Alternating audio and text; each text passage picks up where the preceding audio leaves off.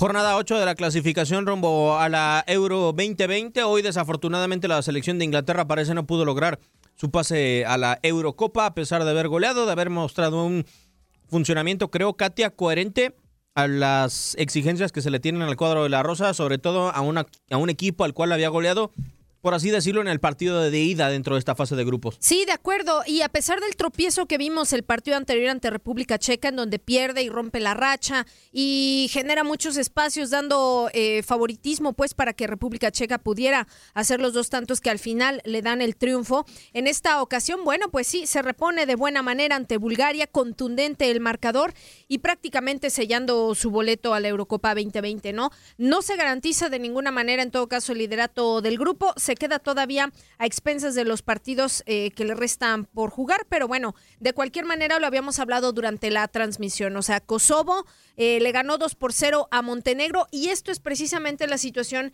que hace que se apriete la segunda plaza en este sector, ¿no? Pero bueno, la diferencia de goleo también es muy importante y vimos ya a un Inglaterra pues tal cual eh, como lo estábamos esperando con este promedio, la cuota goleadora que había sido de cuatro o cinco goles por partido, ahorita se despacha con 6-0 y la verdad es que bueno, pues muchas concesiones por parte de Bulgaria, que es lo que hace que este marcador sea tan abultado.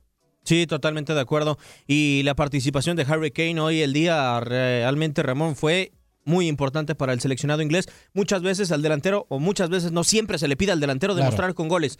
Hoy lo que hace Harry Kane, más allá de sellar con el sexto gol, es impresionante la labor saliéndose del área y asistiendo a Ross Barkley y sobre todo también a Raheem Sterling.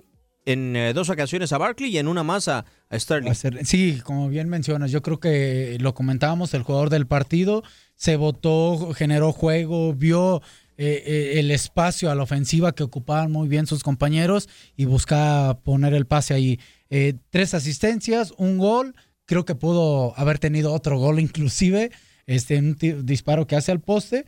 Y habla de la calidad y la superioridad que mostró Inglaterra con un equipo de Bulgaria que yo por lo menos le tengo un solo disparo a la portería, que fue en el minuto 11 del primer tiempo. El segundo tiempo no le tengo nada.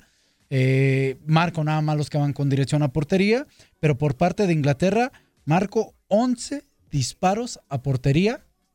De esos 11, 6 fueron goles. La contundencia, ¿no? En realidad, o sea, ese dato eh, te habla precisamente de, de, eso.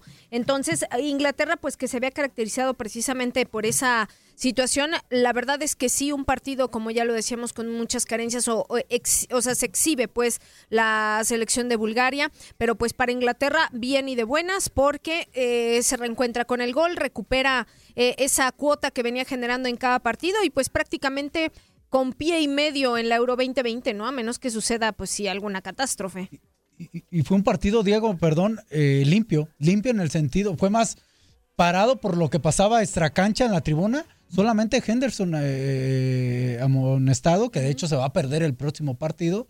Este, y ahí en fuera, con pocos faltas de pelota parada también dos tiros de esquina por cada uno. O sea, fue un partido que se jugó mucho dentro del terreno. No sé si Ramón sea producto de que propiamente Bulgaria no fue a presionar arriba a Inglaterra y que además cuando la selección inglesa tenía la pelota, superó ampliamente a la selección de Bulgaria. O sea, yo creo que si le preguntas hoy a un jugador búlgaro cuál fue su sensación del partido, le hubieran respondido, sentí que estuve en el terreno de juego, pero también que no estuve, o sea, porque hoy Bulgaria solamente vio pasar la pelota, desafortunadamente. Sí, la, capacidad y la calidad de los dos eh, equipos ah, eh, mostraba una gran diferencia.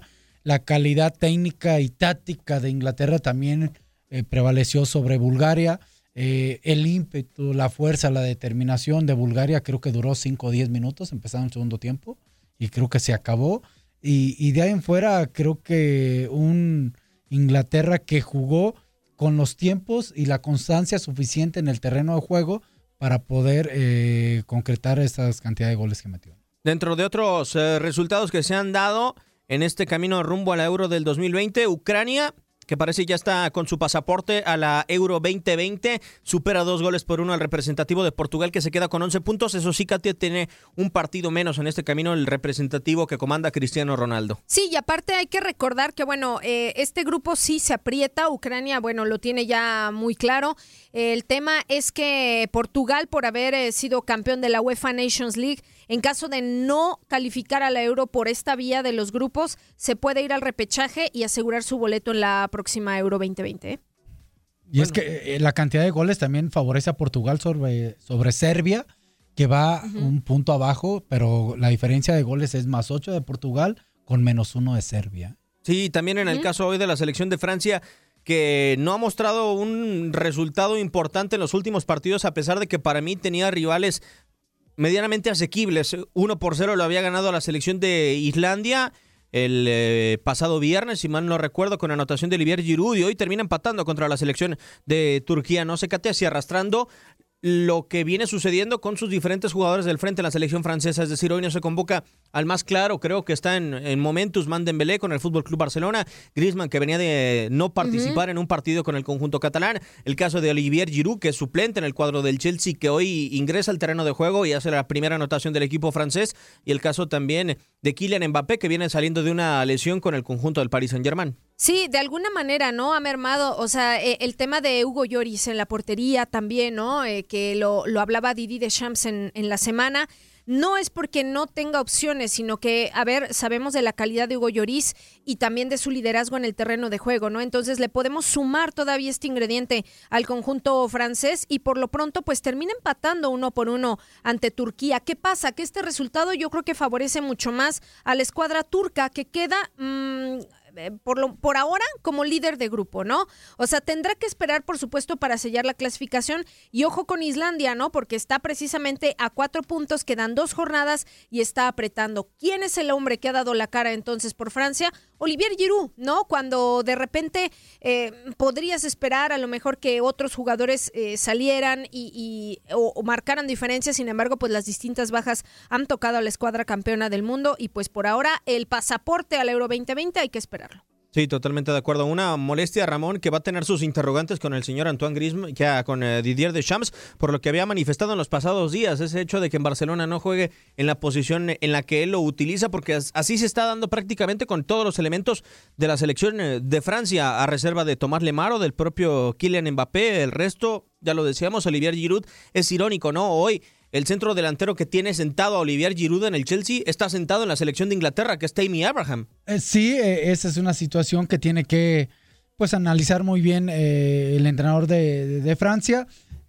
Sí es interesante el saber tanto la situación de Giroud, es, es lógico que él pueda ser el titular, que Griezmann esté ahí, la situación de Mbappé cuando ya esté más recuperado o más en ritmo de juego y después disputarse los demás eh, un lugar para esta euro. De acuerdo, ese es el camino rumbo a la Euro 2020. Ya para noviembre vendrá una nueva fecha FIFA y oportunidad de que se cierren prácticamente todos los pases a la etapa final para el torneo de la UEFA. Bajo la producción y controles operativos de Gustavo Rivadeneira. Katia, muchísimas gracias. Gracias, compañeros. Nos escuchamos pronto. Nos escuchamos en unos instantes, Ramón, en Fútbol Club. Así es, muchas gracias. Buenas tardes. Un servidor, Diego Peña, le darás gracias. Quédese con la programación de TUDN Radio.